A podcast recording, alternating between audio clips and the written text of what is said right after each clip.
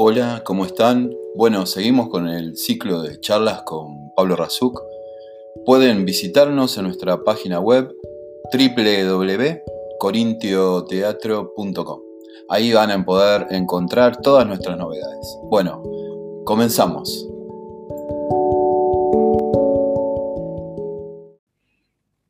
Mira, viste que a, mí me cuesta mucho despegarlo de cuando, viste, un país entra en guerra mm. y hay que después rearmar toda la sociedad, la forma de sociedad, los edificios, la, la, vida, lo que era la vida cotidiana, pero eh, inevitablemente no, no se puede volver al país o a la ciudad o al pueblo antes de la guerra.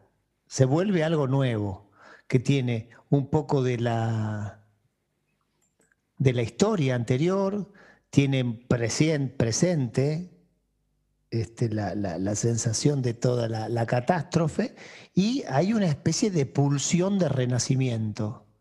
Hay una especie de, con dolores, con, con, angustias, con pérdidas, pero también aparece una especie de brío de, de volver a comenzar, que mucha gente lo, lo lleva bastante bien. Viste, uno conoce después de algunos años de andar por la vida, mucha gente que es mejor cuando está renaciendo que cuando está velocidad crucero en el cotidiano arreglado, viste, este, ordenado.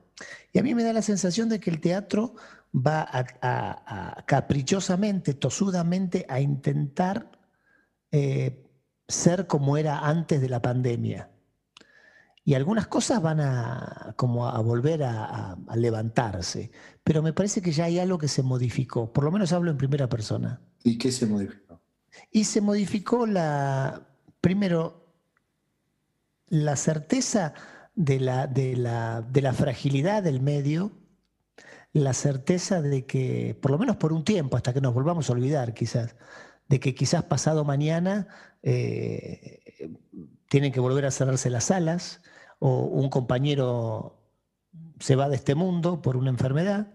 O sea, hemos perdido mucha gente, a veces quizás no, no en forma cercana, pero hemos perdido, conocido mucha gente que la pandemia se llevó y si esto no nos despierta, no nos espabila, como dicen los españoles, de que la vida es ahora y hay que vivirla ahora con lo que está pasando ahora, sino uno se pone tosudo a querer hacer el viejo teatro y ya el viejo teatro es otro.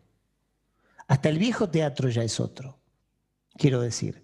Me parece que hoy la, presencia de los medios de comunicación, del streaming, de del podcast, del, ¿cómo se llama? Instagram y todas estas cosas, hacen que hay una nueva formalidad, una nueva estética, una nueva dinámica, lo que sería en términos teatrales, otro, de musicales, otro tempo de las escenas si hasta los programas de televisión eh, que de 40 minutos clásicos parecen largos ahora.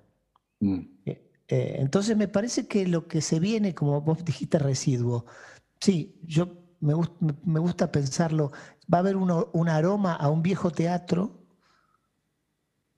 una biblioteca, una biblioteca está llena, está llena de, de viejos libros que en su momento eran obras nuevas y que la gente iba corriendo a comprarlas. Mm. Siguen estando en la biblioteca. Y la gente recurre a esos libros, pero también recurre a los nuevos. Hay el videoclub, decimos. Ah, sí, algo de eso.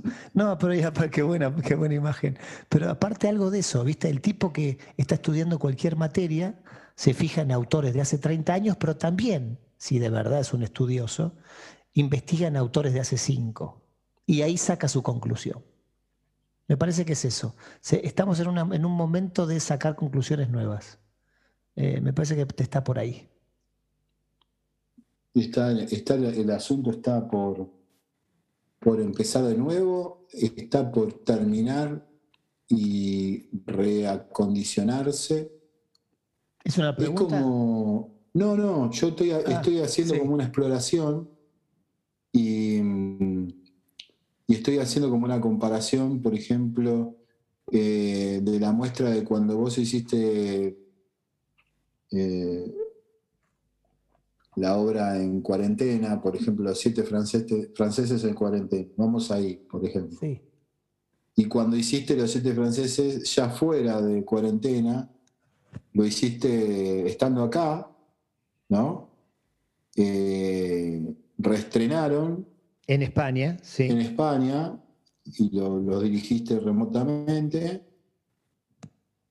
vía cámara, y mm, estaba bueno esa sensación que vos tenías de ese despertar, que fue un despertar cortito porque eh, después volvió de nuevo a cerrarse allá y todo, pero volvieron a hacer la obra, o sea que insistieron en eso, y hay como un, un residuo de ese siete franceses que hoy es como que mm, ha concluido en esa forma.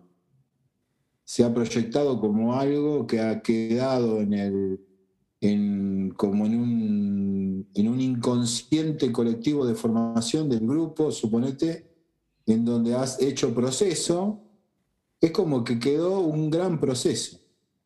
Sí. Y el proceso es el proceso de hacerla en pandemia, de todo esto, lo que se hizo, de hacer toda la dirección eh, remota, eso, ha quedado como, como el proceso, no la obra.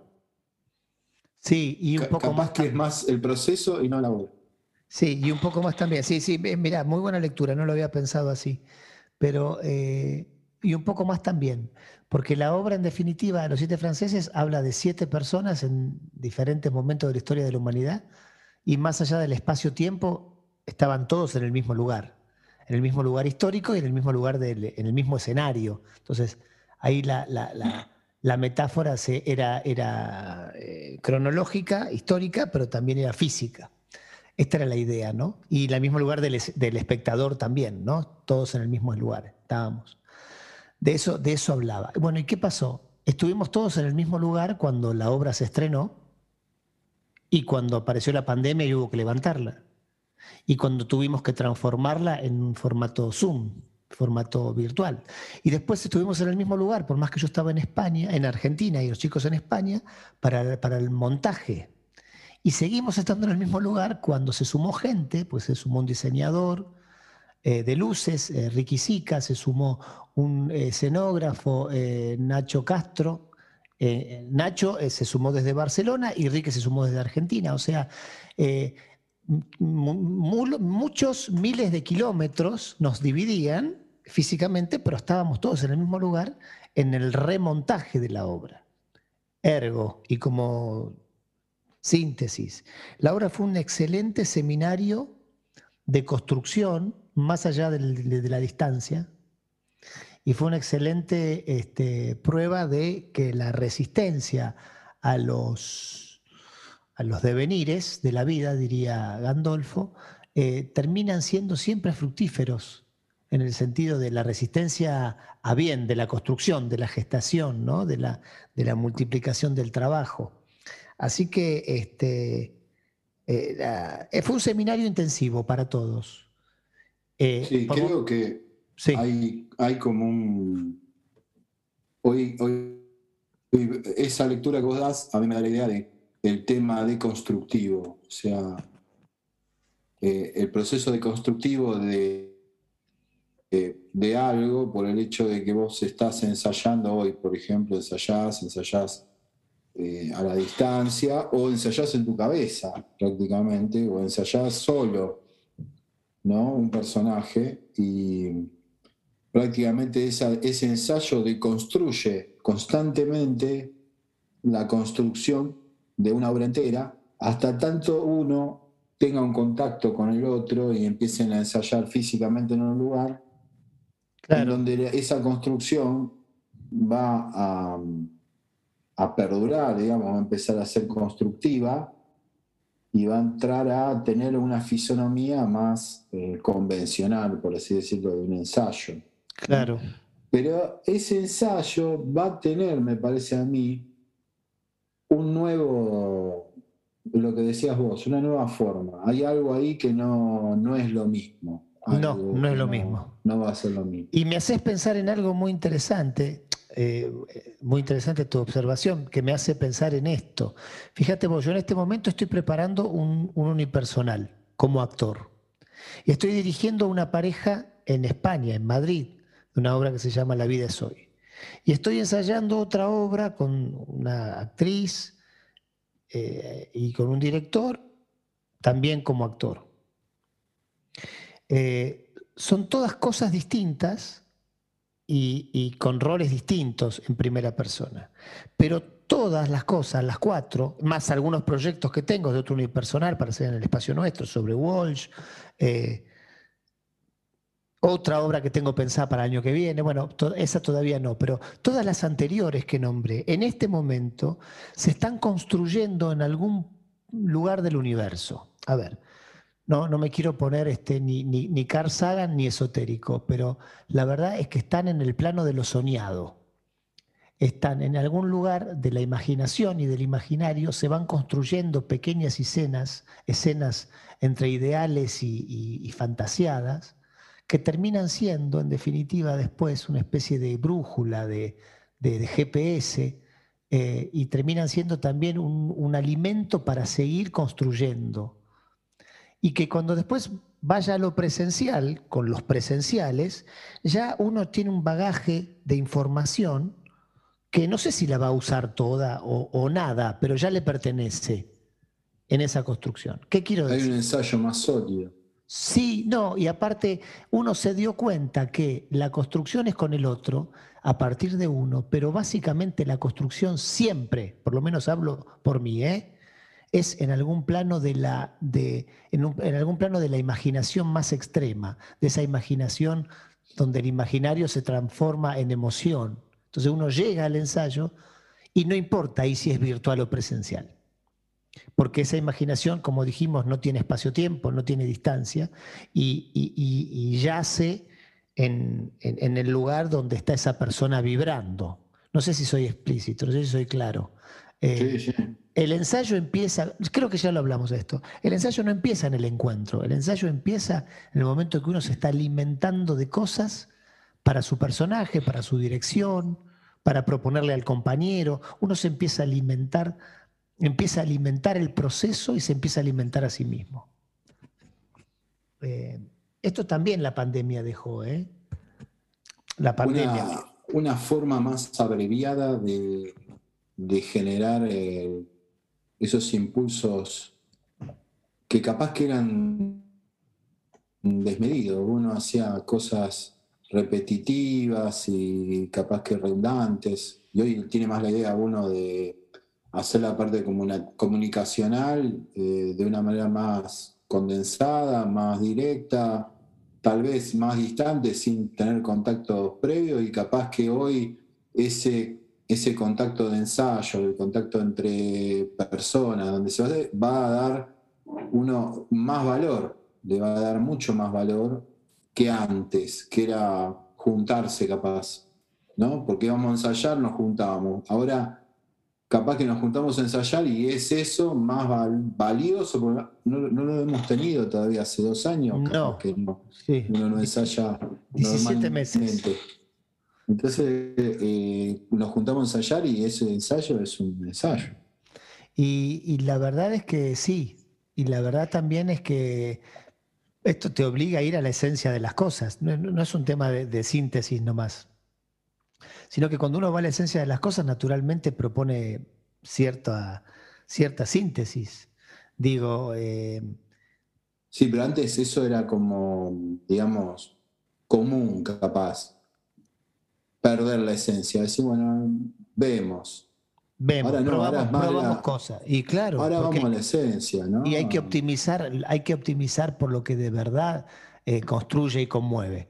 Si no, no, si no, seguimos este, no sé, no quiero criticar, no me gusta, que, no me, porque no, no, no. hace su proceso. Es la idea nuestra, digamos, eso es lo que pensamos. Sí, sí, claro. Nosotros pensamos eso. Quiero decir, hay, una frase que es muy linda, que lo decimos la gente de teatro, no, no la dice otra gente. Sí, sí, te vi, me gustó, pero no te creí. ¿Qué significa no te creí? No te creí significa que hay algo de que vos estuviste haciendo todo lo que supuestamente el personaje, la obra, supuestamente piden, pero le faltaba ese grado de verdad, que no es verdad o mentira, sino ese grado de, de ¿cuál sería la palabra? Me viene espiritualidad, pero pasa no quiero que se asocie con cosas eh, ni esotéricas ni religiosas. Ese grado de esencia eh, que hace que eso que está pasando te esté pasando. Eh, a mí me, los otros días me acordaba de Urdapilleta, muy gracioso algo. vos le preguntabas en una época le preguntabas a, a Julio Chávez, ¿quién es el mejor actor de Argentina? Y él te decía Alejandro Urdapilleta. Y, y vos le preguntabas a Alejandro Lapilleta, ¿quién es el mejor actor de Argentina? Y él decía, Julio Chávez dice que soy yo. y, decía siempre Ordapilleta, siempre, un par de veces lo escuché decir, no, porque Julio me tiene harto con la verdad, la verdad, la verdad. Y la verdad nunca es la verdad, porque, eh, dice, porque lo único que es verdad es que estás ahí arriba, haciendo lo que podés para no morirte. Y la verdad que, mira lo que digo yo, la verdad. Y sinceramente era, viniendo de la parte, uno está ahí arriba, la verdad que uno está ahí arriba haciendo lo que sea para no morirse. Eh, y, eh, hablando de síntesis, eso a mí me, es la parte por el todo de todo su trabajo. Uno lo veía Alejandro trabajar en el escenario y todo el tiempo estaba al límite de algo y, era, era, construcción permanente, porque uno sabía que estaba actuando. Uno veía que era mentira, como se dice en la jerga, pero tenía un grado de compromiso que se transforma en esa mentira, se transforma en una verdad absoluta. Este, nada, no sé por qué me acordé de esto, pero en definitiva lo que, lo que vale es lo que nos convence de que está ocurriendo, no que es una idea de algo que está vacío. Hay, hay como una, sensación, viste que una sensación, vos estás hablando varias cosas, una mm. sensación de no verdad, viste que, que la mm. sensación de no verdad, eh, no mentira, no estoy hablando de, de, mentira, sino de no verdad. Exacto. una cosa es mentir, porque uno miente, puede decir una mentira, y otra cosa es no decir la verdad, que es lo que más cercanamente a la actuación estamos con esa orientación. Total. O sea, eh, eso que decías vos, te creo o no te creo. Pero eh, es tan vasto el tema de lo que rodea, vos estabas hablando de los medios y hablabas de esto, de todas esas fake news, todo, lo que rodea una síntesis social nueva, porque esta es una síntesis social nueva, que también compone dentro de personajes que pueden ser personajes, personajes de ahora, personajes que se hablan unos a los otros ahora, son personajes que no dicen la verdad. ¿Por qué? Y porque todo más distópico. Eh, decir la verdad, ¿qué sentido tiene?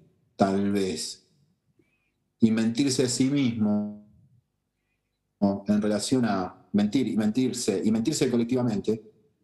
Y eso hace que como que desprendan cosas en las actuaciones, que esa esencia, que es como medio como una cáscara que uno, el actor, la actriz tiene en su sentido de eh, había, había el ejercicio ese que decía la mentira más grande del mundo, un ejercicio de teatro, viejo, se usaba, que se decía, decir la mentira más grande para que te creamos, ¿no?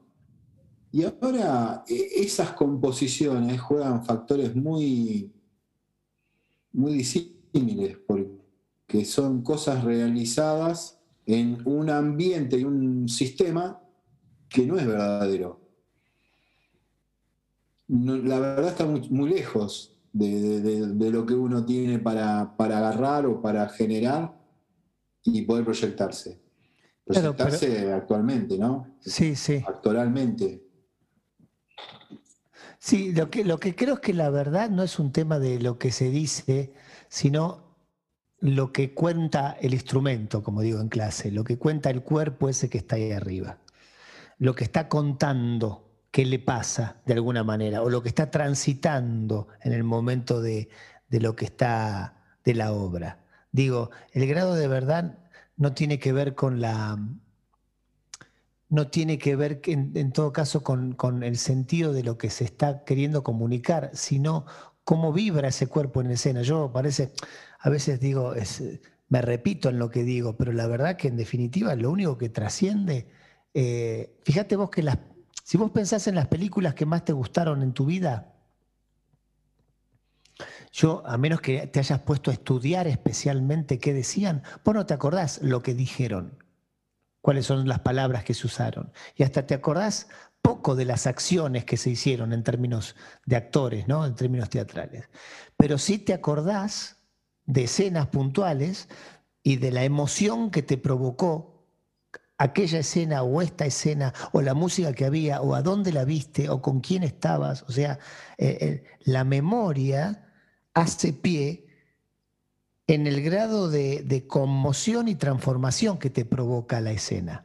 Entonces, cuando hablo de verdad, hablo de que el cuerpo ese que está ahí contando lo que sea, más allá de lo que dice, es verdad cuando a uno lo conmueve eh, por, el, solo hecho de estar presente, por, cuando, el solo hecho de estar eh, transitando la situación de la mentira de la actuación, y que uno esté, en cierto modo, eh, en, comunión con esa persona, en encuentro con esa, en esa persona, en, enlazado con ese, con ese personaje. Que puede ser un personaje que hasta, hasta lo rechaza, pero no deja de verlo eh, y sentir que eso que está ocurriendo lo conmueve. Em, es, el gran tema de la historia de la actuación. Donde la hoy en día está cada vez más separado. Sí. Lo, lo conmovedor, por así decirlo, que es una provocación totalmente subjetiva de quien ve, porque uno capaz se ríe. Exacto. Y está separado de la verdad, de esa verdad que el espectador, hoy por hoy, yo creo, por lo que había dicho antes, cada vez está más convencido de que lo que está viendo no es verdad no sea eso. Quiero entrar. yo pienso que es cada vez más, más, más, atacado el tema de, la verdad en escena por, el espectador. El espectador no busca eso, pienso hoy. Pienso que no busca eso. No. Busca el proceso narrativo, busca el, el, entretenimiento, por así decirlo, en el espectador que es el espectador normal, ¿no? Porque no estamos hablando de espectadores comunes, comunes en el sentido de la comuna, de, la comunidad, mm. este, que entran al teatro y quieren ver algo para divertirse, para entretenerse, y en donde se encuentran con alguien que le está mintiendo y los está eh, entreteniendo.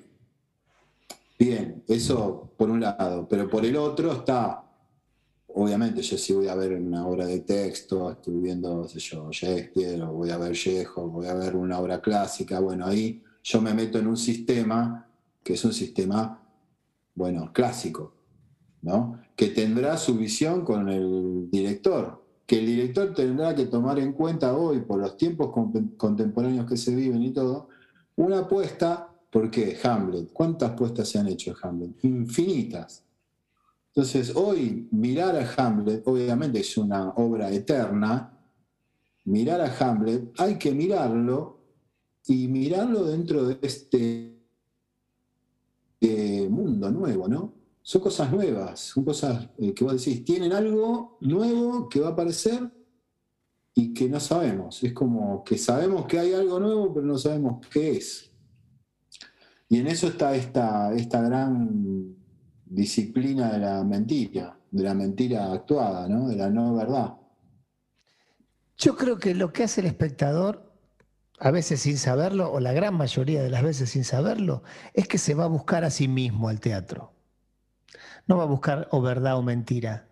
Eh, eh, es terminología nuestra, es de formación profesional nuestra que estamos en esto que decimos, le creí, no le creí, eh, le falta verdad, ese tipo de frases que pueden ser ciertas, pero digo, el espectador común en definitiva se va a buscar a sí mismo al teatro, eh, va a buscarse a sí mismo a ver qué, qué lo entretiene, o qué lo conmueve, o qué lo alimenta, o qué lo transforma, aunque no lo sepa, ¿eh? Y hablo de teatro, no hablo de cine. Cine es otra cosa. definitivamente es otra cosa. El teatro, el espectador va a ver el número vivo, donde hay una persona, dos, diez, que están en escena, en el aquí y ahora haciendo algo, ese vértigo que también el, ya lo siente el espectador.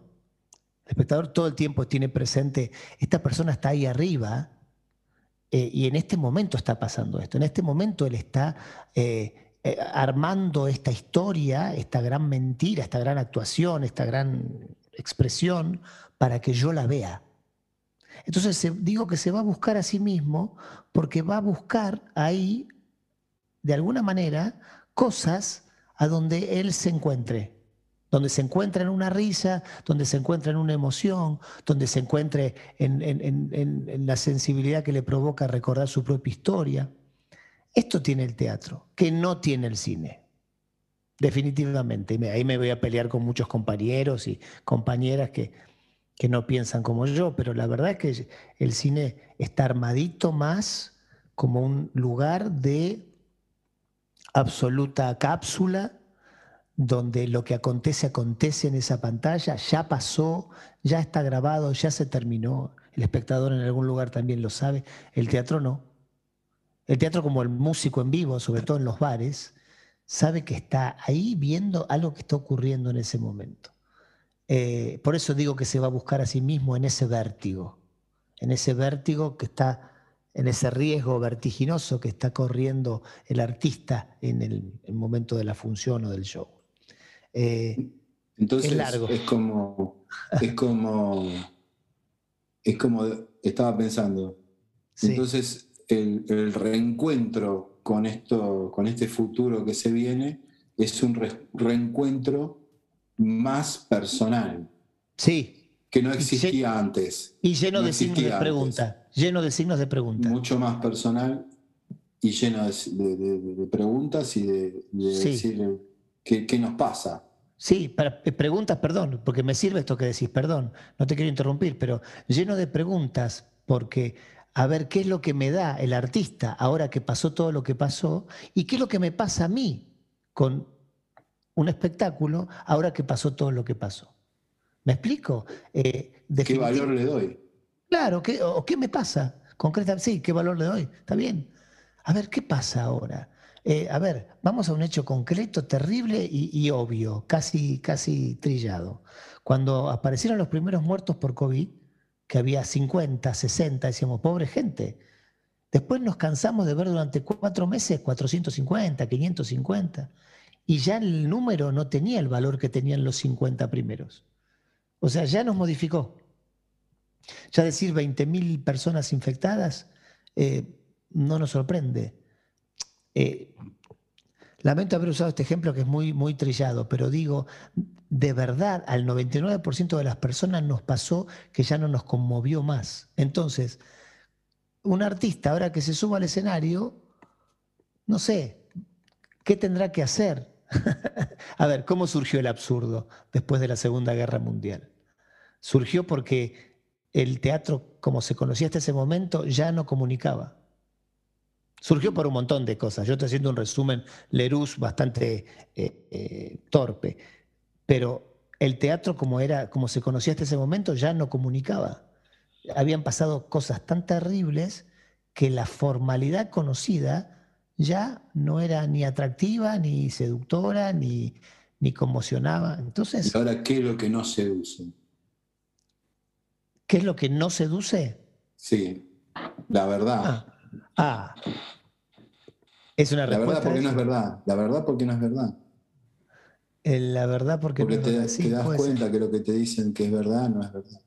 Puede ser. Eso, eso, eso hoy creo yo que es la, la esencia de la revisión del teatro. El teatro como una verdad absoluta, como podría haber sido, y hoy que se, que se, se va a preguntar el mismo teatro si vale la pena hacer esta obra, por ejemplo. Es que la única verdad es lo que te pasa a vos en el momento que estás viéndola. ¿Qué es la verdad? Lo que te pasa a vos en el momento que estás viéndolo. Eh, y, y en todo caso, ¿qué es la verdad también eh, en relación a los artistas? Lo que le pasa a los artistas al momento que lo está haciendo. Eh, no creo que haya no creo que haya que hacer nada en especial, sino lo que creo que hay que hacer es tratar de entender cómo es el, lenguaje que tienen los actores, las actrices, los directores, para contar lo que hoy pasa. Y que no nos gane, como dije antes, tosudamente una vieja forma. Mira, eh, hay una obra que yo hice mucho tiempo que quiero mucho que se llama Severino, la otra historia, que es sobre Severino y Giovanni. Eh, y está buena, yo la quiero, es una obra que quiero mucho, pero en este momento no hay forma que yo la haga. No, no, la, no siento que esa obra con ese formato le pertenezca a lo que vibra hoy en el ambiente. ¿Me explico? Porque esa verdad que cuenta la obra en ese concepto y planteo histórico es verdad, se puede dar como una verdad, pero hoy está como consumada, es como muy como un artilugio más que un, una historia de, vida, capaz, por la lejanía, por la forma, sí. por el compromiso que vos tenés con el personaje y como ese, ese personaje que yo la he visto esa obra. Eh, ah, es un personaje, claro. ah, gracias. Agradecido. Sí. Eh, ese personaje que, que, hoy decís, le pones ficha, pero ahora creo que no le pondría ficha. No, no le pongo ficha. Y aparte, porque lo que está diciendo está muy bien, está muy bien, comparto, coincido, pero también vibratoriamente yo no me metería en ese terreno, en esa energía. Hoy está pasando otra cosa. Y no es que uno tiene que ser un, relator de lo que pasa en el mundo, ¿no? uno no tiene la obligación de ser el vocero de lo que pasa, pero sí uno tiene, me, parece, el derecho de tratar de ser el vocero de lo que le pasa como instrumento. Entonces, en este momento yo siento que esa obra está muy bien, quizás algún día la hago de nuevo, pero hoy eh, como instrumento, como instrumento de actor y como director, me está pidiendo otra cosa. Y se me ocurre que a mucha gente, hombres, mujeres del palo, y te incluyo, nos está pasando lo mismo. Sí, son, son tiempos de creación, tiempos de hacer cosas nuevas. Sí, de creación a de creación de cómo crear. Fíjate lo que Exacto, sí. sí. De, crear formas de creación. Sí, y de dar, de dar tiempo a los procesos, de dar importancia a los procesos, de, la verdad, eh, buscar el rol exacto de la, del ensayo presencial, de cuerpo con cuerpo. No, en breve. manipularlo eso, sino verlo de una manera más natural y más eh, buscar que esa informalidad que existe hoy en día sea una cosa que es corriente, el salir de ese tema, este, no sé, como que, retrógrado. Sí. Está muy retrógrado el sistema y hoy quiere, el sistema va a querer empujarse a sí mismo. Otra cosa. Para salir. Fíjate, te cuento una cosa muy personal, no muy personal, sino muy actual de mi trabajo. Estamos por estrenar, estábamos para estrenar con una compañera una obra que se llama, este, no sé si decirlo, estoy dudando si decirlo para... Una obra. Una obra de una compañera, un unipersonal que estoy dirigiendo. Eh, y ya veníamos, ya teníamos para, para, estrenarlo, ya estaba maduro para estrenarlo. Y pasó una serie de cosas que nos demoró. Bueno, nada, el confinamiento nuevo, alguno que se enfermó un poquito y estas cosas, y ahora retomamos. Ya somos otros. Y pasaron dos semanas nada más, o una semana y media de cuando y íbamos. Ya hay replanteo. Y ya hay replanteos, porque la realidad nos invita como, como eh, personas que de alguna manera eh, tenemos que tener las antenas abiertas, por lo menos como un deseo, eh, eh, nos invita a replantear ciertas formalidades, ciertas estéticas. Entonces, hay que saber escuchar. Y me parece que es parte del trabajo nuestro. Sí, es parte del trabajo nuestro también. Bueno, una frase final. La única forma de contar lo que hay que contar es escuchando y escuchándose.